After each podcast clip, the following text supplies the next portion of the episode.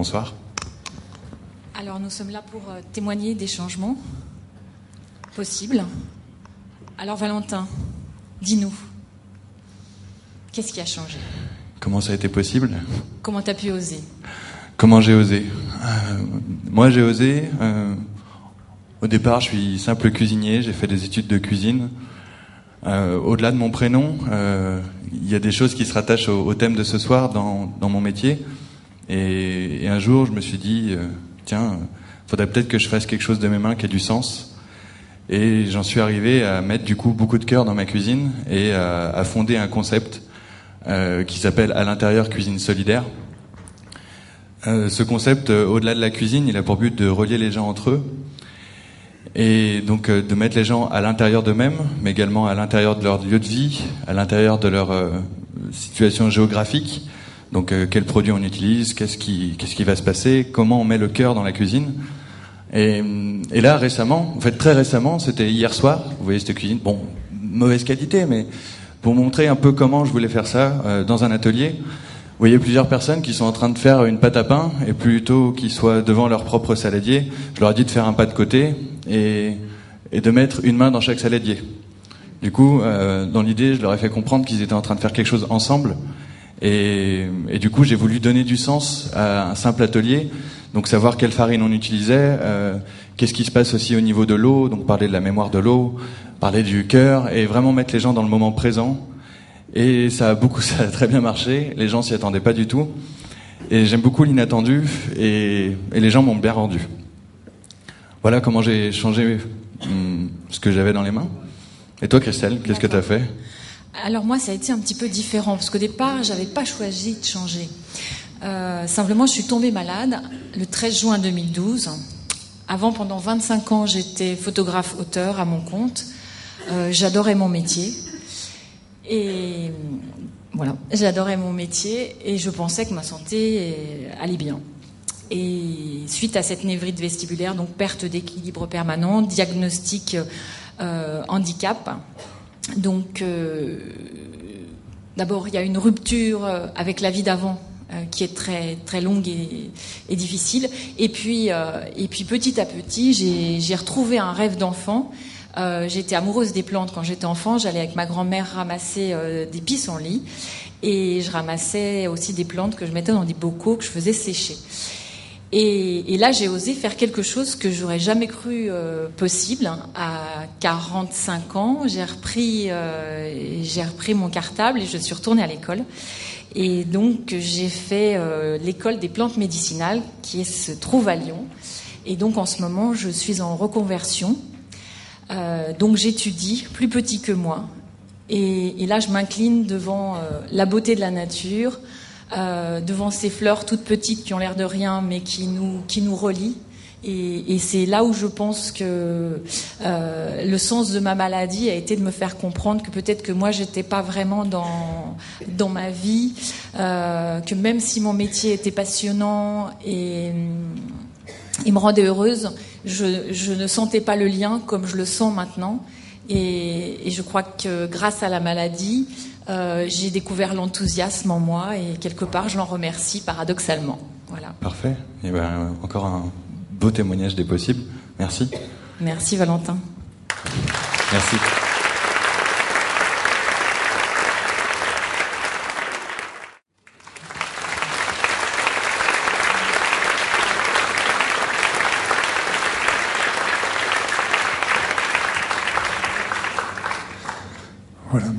Merci. À tous d'être là. On est vraiment très heureux euh, de partager cette soirée avec vous. Et euh, surtout que quand on m'a parlé de, justement cette soirée qui allait être, dont le titre était Il était une fois les possibles, euh, moi ça m'a tout de suite fait rebondir. C'était plutôt Il était une fois les impossibles. Et il y avait toujours une phrase qui m'avait beaucoup marqué. Je ne connais pas la, personne qui l'a dite, mais en fait, il disait, euh, il ne savait pas que c'était impossible, alors il l'a fait. Donc là, j'ai trouvé que c'était très beau comme, comme phrase. Et puis, euh, avec le temps, on a dit, OK, mais on va essayer de trouver euh, un thème aussi à cette, soirée. Et cette soirée, euh, pour moi, c'est sorti du cœur soigner avec l'énergie, soigner avec l'amour, avec l'énergie de cet amour, parce qu'en fait, il m'a fallu beaucoup d'années j'avais l'esprit certainement trop obtus, trop concentré sur moi-même, et euh, pour comprendre l'importance de l'amour et comment qu'on peut soigner, se soigner avec l'amour de toutes, toutes les peines et les chagrins, soigner les autres. Et là, on peut pas faire un soin, on peut pas faire un, un traitement sans amour. On peut soigner aussi tous nos dirigeants parce qu'ils en ont grand besoin pour les aider à, à les porter prendre des meilleures décisions pour nous tous. Et puis on peut soigner la planète entière. Donc cette énergie d'amour est vraiment quelque chose qui qui, va nous rassembler tous et qui peut, pour moi, faire la prochaine révolution. Et je pense que la prochaine révolution ne sera pas dans la, dans la rue, mais elle sera tout simplement dans nos cœurs, chacun, chacun chez soi, tranquillement, en rayonnant cet amour. Voilà pourquoi je suis là ce soir.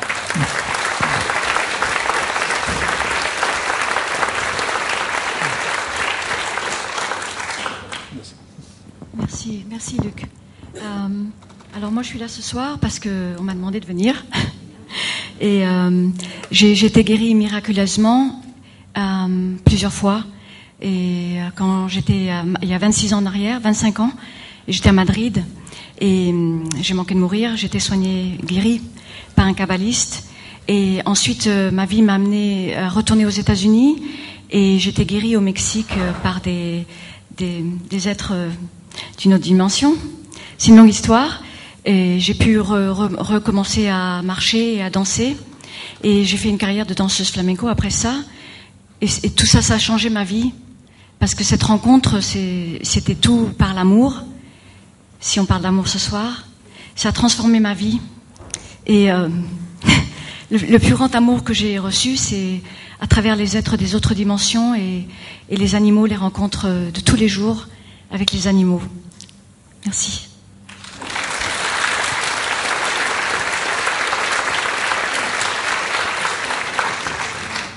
Bonsoir, moi j'ai accepté cette invitation parce qu'au fond, je pense que l'amour est déjà en nous et que c'est plutôt l'amour qui nous soigne, nous soigne de nous-mêmes. Et euh, pour moi, c'était vraiment ça l'expérience de la vie, c'est-à-dire de commencer à enlever des voiles, enlever des voiles pour pouvoir laisser passer au fond le, le courant amoureux. Et c'est ce que je vous raconterai tout à l'heure, ça s'est fait à travers deux passages près de la mort déjà. Et euh, ça fait du bien d'aller se promener de l'autre côté, de revenir. Ça, ça, change beaucoup, beaucoup de choses. C'est très agréable. c'est vrai que c'est très agréable. Et après, tu te dis, bon, comment est-ce que j'incarne ça ici? Et pour moi, c'est un choix quotidien. C'est une, une, lutte au quotidien, je dirais.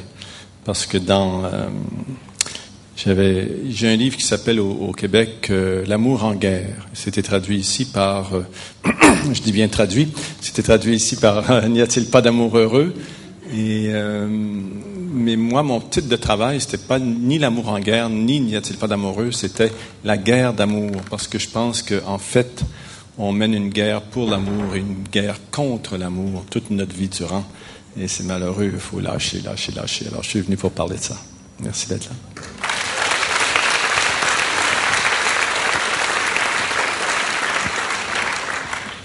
Bonsoir. Je suis content d'être avec vous ce soir. J'ai longtemps cru que l'amour c'était une destination. Et comme c'était une destination, je, prenais mon véhicule pour, euh, pour le rechercher à travers mes relations amoureuses, à travers euh, mon métier euh, d'acteur, de metteur en scène. En fait, je cherchais de l'amour. Hein, je crois que c'est légitime, on cherche tous l'amour. Et il m'a fallu beaucoup d'années parce que pendant très longtemps, j'ai détesté la vie. Euh, je prenais pas du tout de plaisir à être incarné et vraiment je me demandais ce que je faisais là. Je me demandais mais qu'est-ce qui m'a pris de revenir sur la terre? Parce que j'ai toujours eu la sensation que c'était pas la première fois et, et, et que j'étais là pour apprendre quelque chose et pour comprendre quelque chose. Et on ne sait pas très bien au moment du chemin à quel moment il y a un déclic ou s'il y a plusieurs déclics, mais une, une chose est sûre, c'est qu'il y a un moment où j'ai pu me dire vraiment que l'amour n'était pas une destination, mais que l'amour était le chemin en lui-même. Et à partir du moment où je me suis dit ça, ça a complètement changé ma façon d'appréhender mon métier. la façon d'appréhender mes relations amoureuses et la façon d'appréhender euh, ma relation avec le public et là d'une façon générale avec tous les gens que je rencontrais. Quand euh, on m'a proposé de venir ici ce soir, j'ai été sensible au fait qu'il s'agissait d'un témoignage, dans le sens où quand on est orateur, souvent on attend qu'on ait beaucoup de, beaucoup de secrets, beaucoup de choses. Euh, on est chacun comme tout le monde. Moi, je me sens exactement comme chacun d'entre vous, c'est-à-dire en quête et en chemin. Et ce soir, j'ai voulu, à travers euh, un témoignage, un témoignage de différents instants qui ont vraiment ponctué mon existence et qui m'ont permis peut-être de donner du sens au possible. Et c'est ce sens des possibles que j'ai eu envie de partager avec vous ce soir. Merci.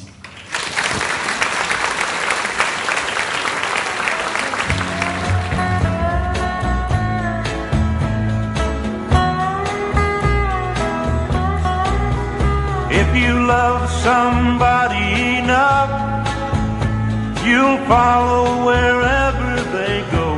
That's how I got to Memphis. That's how I got to Memphis. If you love somebody enough, you'll go where your heart wants to go. That's how I got to Memphis. That's how I got to Memphis. I know if you've seen her,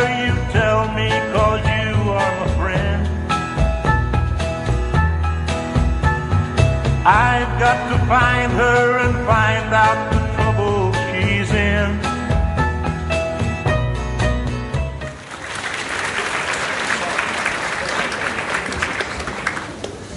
La route de Memphis.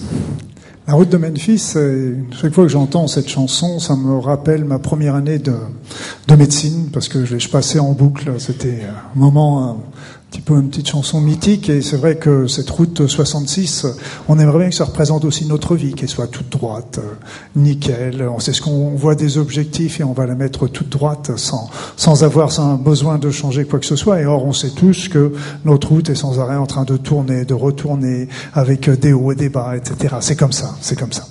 Et donc euh, pendant, pendant toutes ces années, euh, ben moi j'ai eu pas mal de, j'ai pas eu des un déclic, j'ai eu des déclics, il y a eu des des choses qui qui qui nous arrivent et des belles choses qui qui nous amènent vers des découvertes extraordinaires, des, des personnes extraordinaires, des personnages. Euh, et puis après ça, vous en avez d'autres qui sont des souffrances sur le moment. Et on s'aperçoit que ces souffrances euh, qu'on vit, euh, qu'on fait peut-être aussi euh, souffrir aux autres, eh bien quelque part, ça nous fait tous grandir, ça nous fait tous avancer. Et donc on peut toujours se poser la question à la fin est-ce que c'était un bien, est-ce que c'était un mal? Et bien, bien malin qui saurait le dire. Et cette notion de l'amour qu'on vient de voir aussi, ben, pour moi, est quelque chose de très important parce que vous avez dû vous rendre compte que quand vous avez fait cet exercice, eh bien tout simplement, ben, on est on est bien, on est bien aussi bien quand on regarde l'autre que quand on reçoit de l'autre. Et c'est vraiment un, élément, quand moi je, travaille beaucoup avec ma compagne sur la mission de vie, et il n'y a pas de une, il n'y a pas deux missions de vie, il n'y a pas une seule mission de vie qui soit en dehors de l'amour. Il n'y a pas une mission, il n'y a pas un soin qui soit en dehors de l'amour. Donc n'allons pas trop vite, c'est pour revenir un petit peu à, à mon histoire, mon histoire, euh, qu'on m'a demandé. C'est vrai que Luc Baudin a toujours du mal à parler de Luc Baudin, ça c'est clair. Euh, mais euh, bon, c'est vrai que moi j'ai commencé, j'avais la chance d'avoir déjà un père qui était médecin et qui, qui était médecin et qui et qui m'a apporté. Euh, il a travaillé déjà sur les médecines naturelles. Ma mère était pharmacienne et elle a été atteinte d'un grave cancer qui m'a permis de prendre conscience d'un certain nombre de choses, euh, autant le côté intéressant de tout ce qui était médecine conventionnelle, mais aussi toutes les limites. Et là, j'ai pris mon bâton de pèlerin et commencé à rechercher un petit peu dans les médecines naturelles. Moi, je parle jamais de médecine alternative, je parle toujours de médecine complémentaire. Et dans les médecines naturelles, d'autres voies. Et c'est là, c'est là qu'arrive une deuxième facette euh, du bonhomme, c'est que le bonhomme adore voyager. Il adore voyager. Et là, c'est quelque chose qui me tenaille. Et là encore, je remercie mes parents qui, et ma grand-mère également, qui m'a appris euh, dès mon plus jeune âge à voyager. À l'époque, on voyageait pas loin. Déjà, on allait en Italie, en Espagne. C'était des grands voyages à l'époque. Et donc euh, là, ils m'ont appris tout ça. Et la première chose chose que j'ai faite à la fin de mes études de médecine, ben, c'est de prendre mon sac à dos et de partir euh, autour du monde, euh, voyager et voir euh, justement comment, était fait ce monde. Et c'était pas encore un, je savais pas ce que j'allais chercher, je ne savais pas. J'avais envie, mais ce que je sais aujourd'hui, c'est que j'avais un, une envie folle de liberté. Et là, je crois que c'était les années les plus libres de toute ma vie, parce que j'avais euh, mon doctorat en poche, j'aurais pu m'installer comme l'ont fait tous mes collègues, hein, mes camarades. Mais moi, j'ai pris, j'ai travaillé comme un fou pour gagner des sous. Et après ça, je suis parti. J'ai commencé à voir, j'ai vu des choses extraordinaires, euh, euh, comme euh, j'ai traversé le, le- j'ai commencé par faire le transsibérien. Euh, À l'époque, c'était l'Union soviétique. Après ça, j'ai été en Chine, alors que j'étais parmi les premiers Européens à aller en Chine. J'étais aux Philippines. J'ai été euh, passé six mois en Inde. J'ai découvert tout le, toute la zone du Pacifique Sud. Et c'était vraiment un sentiment de liberté. Je crois que vous avez dû voir aussi. Là, c'était une autre expérience, bien des plus tard, parce que je n'ai pas arrêté avec ce tour du monde. Mais euh, ce tour du monde m'a appris une chose qui, pour moi, était déjà essentielle. C'est qu'en fait, c'est qu'on est tous, tous, tous sur cette terre en train d'aspirer à la même chose. À la même chose. À la même chose, tout simplement, c'est quoi? C'est que tout simplement, on a envie d'avoir un toit sur la tête, d'avoir de quoi manger, d'avoir notre famille en bonne santé autour de nous et de pas se poser de questions. On n'a pas envie d'aller embêter l'autre. Et par contre, ce qu'il faut bien comprendre, ce qu'il faut bien voir, c'est que notre société est anxiogène. C'est-à-dire, c'est qu'elle nous met toujours dans la peur. La peur de manquer, la peur de, de, de, du chômage, la peur de la crise économique, la peur, la peur. Or, la peur, Or, la peur, c'est ce qui nous éloigne le plus de l'amour. C'est la peur qui nous fait nous déviser, c'est la peur qui nous fait nous séparer. La peur est vraiment quelque chose d'extraordinairement nocif. Et là, croyez bien que toute la société est basée pour nous mettre dans la peur. Et plus on est dans la peur, plus on va transmettre notre pouvoir à des dirigeants qui vont encore plus nous mettre dans la peur et nous mettre encore plus dans des systèmes qui nous éloignent de nos véritables aspirations, de ce qu'on est venu faire sur cette terre. D'abord, la première chose, c'est d'être dans l'amour. Et la deuxième chose, c'est qu'on a tous des talents. Vous avez tous des talents. Vous avez tous des capacités, des qualités extraordinaires qui ne demandent qu'à se développer. Si un tantinet, vous prenez le temps de le faire. Alors c'est vrai que de temps en temps, moi j'ai exercé pendant 25 ans le travail de médecin. J'ai été heureux en faisant ce travail-là. J'étais vraiment, je me suis éclaté, je pourrais dire, parce que j'étais médecin de, médecin de famille. Euh, je soignais la famille, le grand-père, euh, les parents, etc. C'était quelque chose, on rentrait dans les familles, on faisait partie de la famille. J'étais invité aux, aux communions, au baptême, etc. Puis un beau jour, des événements sont arrivés, plus ou moins faciles, plus ou moins difficiles, plus ou moins euh, douloureux, mais euh, qui m'ont montré aussi euh, que je n'étais plus, je- mon métier ne m'apportait plus ce que j'avais envie.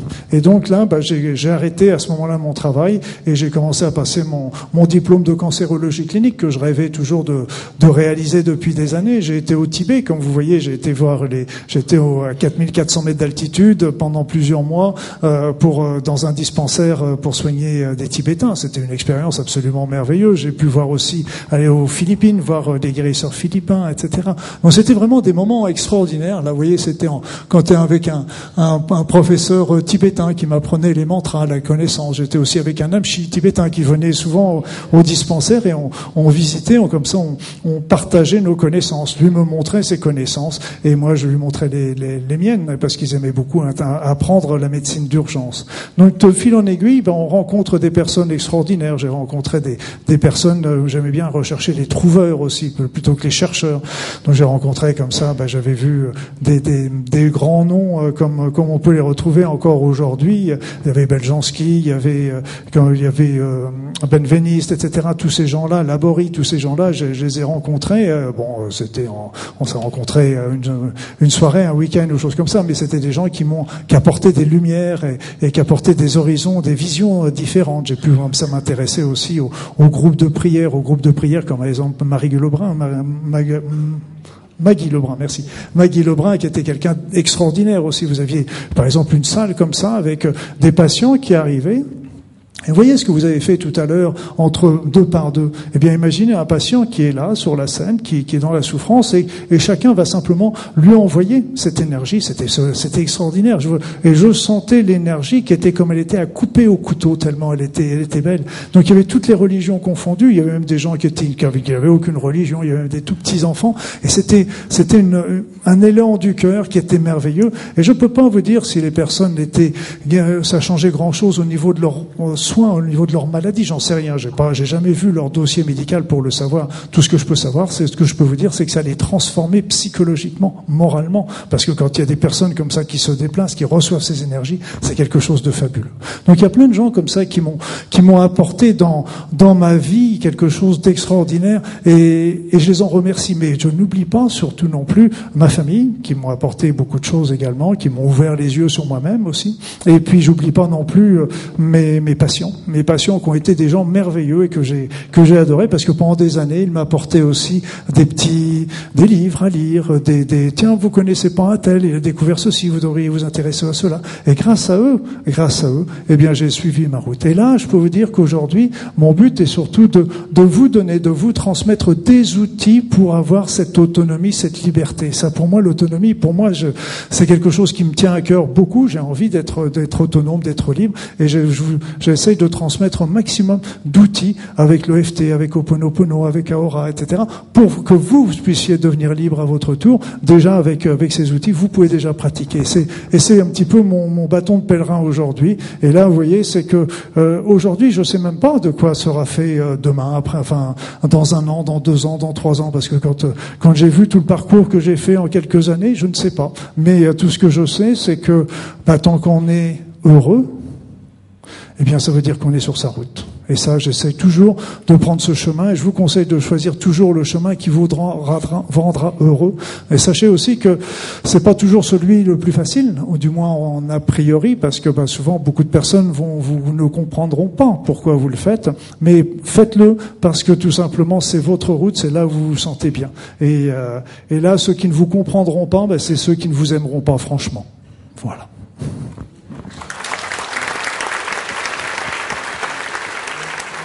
Je suis très heureux d'accueillir euh, Laïla, Laïla Telmonte, qui bien sûr euh, est la femme qui parle à l'oreille des chevaux.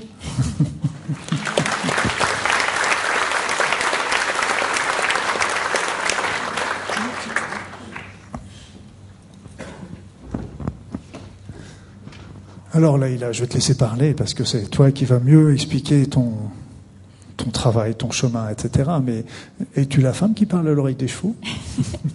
Un petit peu. C'est pas à l'oreille, c'est à l'esprit des chevaux. Euh, tu veux que je parle de- des animaux, de la communication? C'est ça? Oui? Fais comme tu le sens. Fais comme je sens. Ok. Euh, oui, alors bon, il y a, il y a un très long, très long chemin, euh, mais le chemin des animaux, c'est celui qui me tient, je pense, le plus à cœur, parce que c'est justement cet amour inconditionnel et, et cette incroyable simplicité et cette incroyable présence. Et c'est tout. Il n'y a rien d'autre. Il n'y a pas de choses compliquées. Et euh, donc communiquer, je ne vais pas dire le mot parler parce que c'est pas tout à fait pareil. Communiquer, euh, c'est que je connecte ma conscience à la conscience d'un animal et en connectant ma conscience, je reçois de l'information sous forme de pensées, d'émotions, de sensations physiques ou émotionnelles, des odeurs et des, impressions de connaissances. Et, grâce à ça, on peut transformer beaucoup de choses, on peut aider beaucoup de personnes qui comprennent pas qui comprennent pas, il n'y a pas que les chevaux, il y a les chiens, les chats, les oiseaux, qui comprennent pas pourquoi, euh, pourquoi le chat il fait pipi partout, par exemple, pourquoi le, chien il est agressif, pourquoi le cheval veut pas faire ce que la personne, le cavalier veut qu'il fasse. Voilà, en gros c'est ça la communication. C'est très beau. Et ça se rapproche aussi de la psychologie aussi. Parce que j'avais aussi vu euh, les différentes races de chiens ne sont pas toutes euh, psychologiquement pareilles, ne sont pas toutes formatées, j'irais entre guillemets formatées pour, euh, pour euh, faire le même travail, la même action. Il y a les, chiens du feu, il y a les chiens Oui. chasseurs, il y a les chiens sauveurs. Oui, ch- chaque être est différent. Et vraiment, chaque être, ils ont chacun une conscience et ils sont chacun différents les uns des autres. C'est pour ça qu'il faut pouvoir voyager vers eux et pour les comprendre. Et, et c'est, pour moi, c'est le chemin de l'amour, ça. On parle de l'amour. Il y a beaucoup de possibilités de parler de choses sur l'amour, mais c'est le, c'est le chemin de l'amour, les animaux. Et j'espère euh, qu'ils vont nous amener à, à transformer notre conscience et cette planète ici là. Ah, C'est ben, c'est vrai que. Dit- je crois que tu as dit le mot juste, c'est qu'ils sont sans, sans arrière-pensée, sans, sans préméditation, ils sont naturels. c'est Ouais, très, très authentique. Et là, donc, toi, ton, ce que tu aimes bien faire, c'est à partir de là aussi, c'est soigner les animaux. Oui. Je savais pas que j'avais le droit de dire soigner. Et comme tu es médecin, je me permets. Ok, oui. Alors ça, cette, cette partie-là, c'est oui, c'est ça que j'aime le plus euh, parce que j'ai été guérie miraculeusement euh, plusieurs fois, et, et c'est grâce. c'est- Normalement, je parle pas de ça. ok c'est un secret. C'est grâce euh, à ces êtres de, de l'autre côté qui m'ont guéri. Et ensuite, j'ai eu, euh, comment on appelle ça euh, Je veux pas dire le mot initiation, préparation pendant, pendant très très longtemps, beaucoup beaucoup beaucoup d'années, avec beaucoup de tests, pas facile, et ça a pris beaucoup d'années. Et ensuite, euh, ils m'ont ils m'ont envoyé un groupe pour euh, pour aider les animaux malades. Et je crois que c'est ce que j'aime le plus parce que c'est sou- sou- souvent les animaux qui peuvent pas être guéris par la médecine traditionnelle, comme Luc sait très bien. Et, voilà, ça permet que, même si c'est pas les miracles, il y en a que, des fois on a les miracles. Si c'est pas les miracles, je sais plus, on n'est peut-être pas obligé de dire le mot miracle, mais c'est au moins aller mieux. Et sinon, c'est au moins pouvoir accompagner. Et ça, c'est ce que, c'est ce que j'aime le plus. Voilà, et tu Je pense que tu me comprends. Oui, oui, tout à fait. Bah, de toute façon, il faut bien savoir aussi que le surnaturel est un naturel qu'on ne l'explique pas encore. Oui, exactement. Je suis tout à fait d'accord. Parce que c'est quand on commence à être avec euh, avec eux, Mm. euh, ça fait ça fait beaucoup d'années pour moi. C'est presque 23 ans là. Je suis pas très douée dans les, Mm. les temps. Et c'est tellement évident et c'est tellement naturel Mm. que après on, le reste ne paraît pas normal. Oui, c'est vrai qu'on travaille sur un autre plan. Et c'est vrai que moi, j'avais, quand j'ai, bon, je, suis médecin à la base, j'exerce plus, mais je suis médecin à la base. Donc, j'ai pas, pendant des années, j'ai pas trop regardé du côté des animaux. Sauf qu'il y avait ma chienne qui, de temps en temps, venait me voir parce qu'elle voulait que je lui pose la main pour, pour lui passer de l'énergie au niveau de, de, de ses lombaires qui visiblement souffraient. Mais, euh, ce qui m'avait impressionné, c'est qu'en faisant de l'énergétique, c'est qu'il y a eu beaucoup de personnes qui sont venues, euh, et qui travaillent sûrement sur les chevaux, sur les animaux, et à ma plus grande stupéfaction, c'est qu'ils avaient par exemple le même nombre de chakras que nous. Oui. Et là, j'ai revu ma copie parce que pour moi, prétentieusement, je pensais que l'homme était au sommet de, de, de l'évolution. Et là, je me suis aperçu que bah, peut-être pas. Non.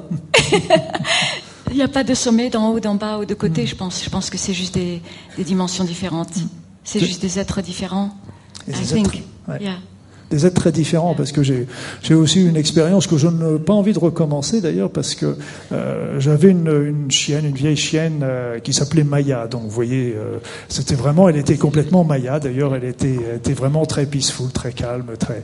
Et, euh, et cette chienne, euh, bah je, un jour, je ne sais pas pourquoi, je me suis dit, je vais rentrer dans son esprit. On peut le faire, il n'y a pas de, c'est quelque chose que je me permets pas, mais je lui ai demandé l'autorisation. A priori, il n'avait pas l'air d'être, contre, et je suis rentré dans son esprit. Et là, j'ai été stupéfait parce qu'en fait, ce que j'ai découvert, c'était un. Elle voyait, elle voyait les choses, mais différemment de moi. Elle, en- elle entendait des choses, mais différemment de moi. Elle sentait des odeurs que je ne sentais pas. Elle, elle avait une logique, une compréhension qui était complètement à côté de ce que je pouvais imaginer. Et là, je peux vous dire que j'ai pas eu souvent peur dans ma vie, mais là, j'ai eu peur. J'ai eu peur parce que je me suis dit, mon Dieu, pourvu que je retrouve le chemin de retour, parce que là, je suis dans un monde, mais complètement étranger. C'était vraiment un monde comme si c'était un monde extraterrestre qui était à côté de moi. Yes. Donc je me suis compris qu'à la fois les animaux sont très proches de nous et aussi très lointains. Ils sont très similaires et très loin, oui, mais ils sont quand même. Les, les- les- les émotions, c'est vraiment les mêmes que nous. Et la, la panoplie des émotions, c'est la même. Yes. Ouais, les émotions sont toujours les mêmes. Est-ce que tu ne crois pas non plus que euh, les animaux se sacrifient pour leur maître? Alors, alors je, on n'utilise pas le mot maître. Sorry. Parce que Tu as raison, je- je tu as raison, c'est bien juste. C'est juste, je oui, dis oui, tout à gardien, fait. gardien Ouais, ou vu. compagnon euh, humain, parce qu'ils ne nous appartiennent pas. Euh, alors sacrifier, je ne sais pas. Tu, tu parles au niveau des maladies, tu, parles? J'ai vu souvent des, des, des chiens qui étaient malades de la maladie de leur maître, Oui. qui auraient dû toucher leur maître Oui. en fait. Oui. Euh, Moi, je, prends, je pense qu'il y a une, une part d'absorption qu'ils absorbent, mais je pense que c'est un, un- c'est un terrain. C'est-à-dire que je pense qu'il y a aussi toutes les autres choses, que, comme, tu, comme tu sais, les, les- les toxines, les vaccins, les choses génétiques, euh, la nourriture, c'est le désastre. Et il y a déjà tout ça. Et ensuite, il y a le stress qui est causé par euh, les émotions. Oui, mais on peut pas vivre sans. On a tous du stress et on n'est pas des saints. Et donc, comment on fait? Oui, non, mais c'est pour ça. C'est que je et c'est un peu comme le chat. J'ai beaucoup d'expé- d'expériences de personnes qui m'ont expliqué que bah il y avait leur chat qui n'était c'était pas trop leur habitude, mais le chat venait toujours que se coucher, par exemple, sur euh, sur le sein de, ces- de, de certaines femmes. Et puis ces femmes découvraient quelque temps plus tard euh, qu'elles avaient un cancer à ce niveau-là. Et donc le chat le chat ressentait et quelque part était prêté peut-être en train de, de, de pomper une partie de ce mal. Absolument, ça, oui, il y a énormément de cas comme ça, énormément. Oui. Mais c'est justement c'est cet inconditionnel et c'est cette compassion qu'il y a, enfin pas, pas tous. C'est un, un ours dans la nature qui est sur le point de vous manger, il va pas, il va pas être compassionné. Mais les animaux qui nous accompagnent, ils sont, il y a vraiment cette compassion. Et compassion. C'est vrai qu'on voit tellement de, il y a tellement de belles images euh, sur sur Internet et sur YouTube avec des des, des animaux qui vont porter secours à d'autres races. Il y a aussi quelque chose qui m'a troublé en tant que, médecin, c'est que, euh, bah, vous savez, quand il y a une morsure de chien ou de chat d'ailleurs, mais surtout de chien, on sait qu'une morsure de chien bah, a 90% de chances de se surinfecter. Donc c'est pour ça qu'on on désinfecte et on donne pratiquement systématiquement des antibiotiques pour ces personnes.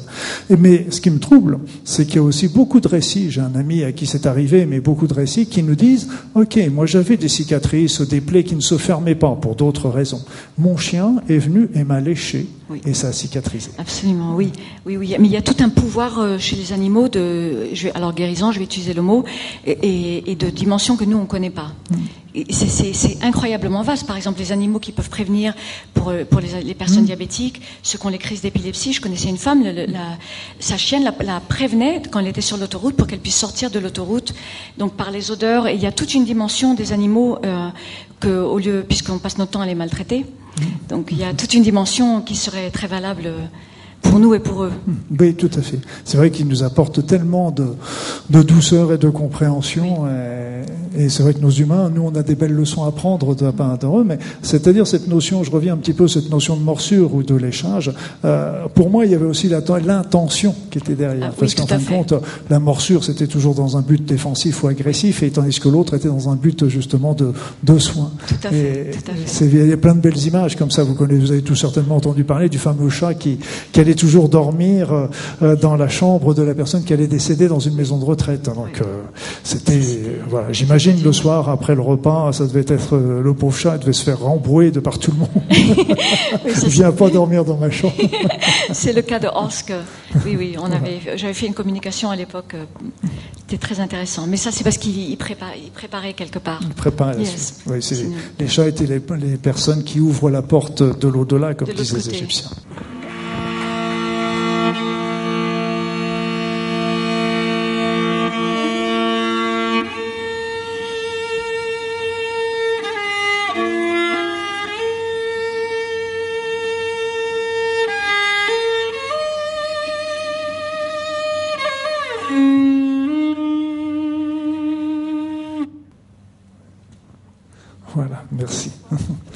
Heureux Bonsoir. de t'accueillir.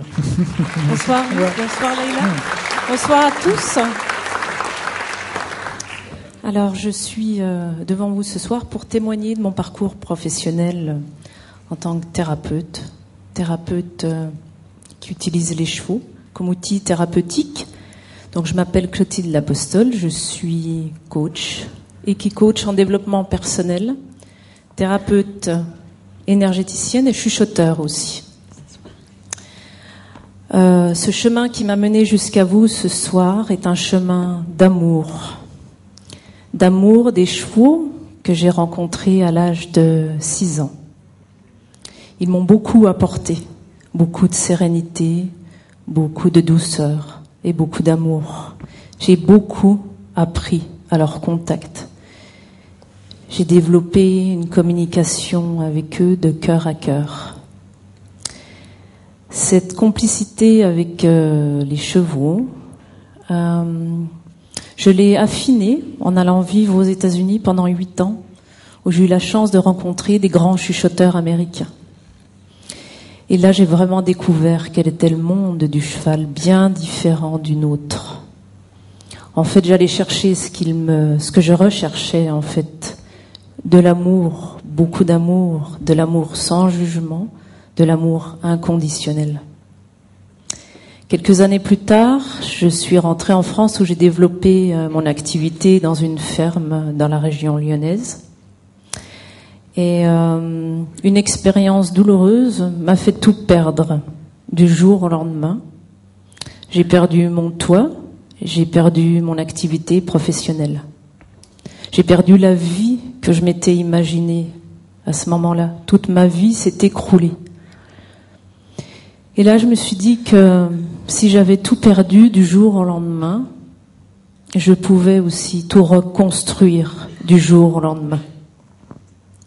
J'ai alors euh, utilisé, appliqué sur moi tous les outils de développement personnel que je connaissais, en passant par la PNL, la T, les énergies, au Pono. Les chevaux m'ont beaucoup aidé aussi. Et, euh, et là, j'ai compris une chose très importante, c'est que nous sommes tous créateurs de notre futur, que nous avons tous les capacités et les ressources pour traverser les épreuves et commencer une nouvelle vie. Et comme je dis souvent, il n'y a aucune limite, nos limites, et tout est possible. Et ce soir, je suis très heureuse de pouvoir rencontrer les deux personnes qui m'ont soutenue, on va dire, pendant toutes ces épreuves que j'ai traversées.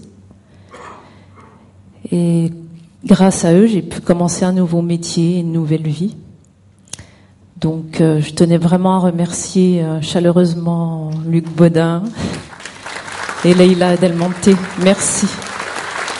Merci.